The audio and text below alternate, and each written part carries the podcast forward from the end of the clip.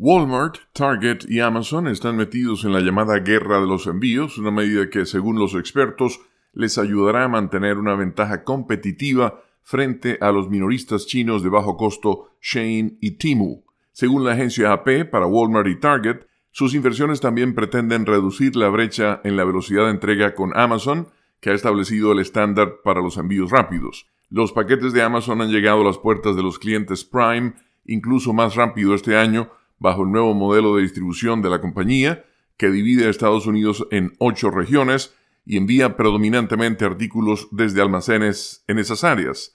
La idea, según Amazon, es lograr que los envíos recorran distancias más cortas con menos puntos de contacto, lo que ayuda a la empresa no solo a acelerar las entregas, sino también a reducir costos. Anteriormente, el gigante del comercio electrónico con sede en Seattle solía cumplir con los pedidos desde almacenes de todo el país. En julio, Amazon dio a conocer que el 76% de los pedidos de los clientes provienen de su propia región frente al 62% antes del cambio.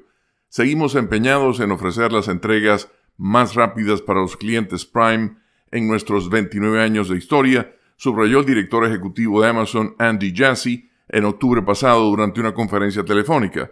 Los ejecutivos de la compañía destacan que los envíos más rápidos también están siendo impulsados por la expansión de Amazon de entregas el mismo día que se implementó por primera vez en 2015 para los miembros Prime, que actualmente pagan 139 dólares al año por envíos gratuitos en dos días y otros beneficios. Los sitios de entrega el mismo día son depósitos más pequeños que están ubicados en zonas metropolitanas y almacenan predominantemente los 100.000 productos más vendidos. Walmart utiliza más de 4.000 de sus tiendas en todo el país como centros logísticos y de entrega para pedidos en línea. En noviembre, la compañía informó que agregaría 40 estaciones de paquetería a las tiendas en nueve estados para fines de año en un esfuerzo por procesar más productos y entregarlos más rápidamente a los clientes. Mientras tanto, Target aspira a incrementar su velocidad de envíos y entregas aumentando sus propios almacenes con una inversión de 100 millones de dólares anunciada a principios de este año. Con la nota económica desde Washington, Leonardo Bonet, Voz de América.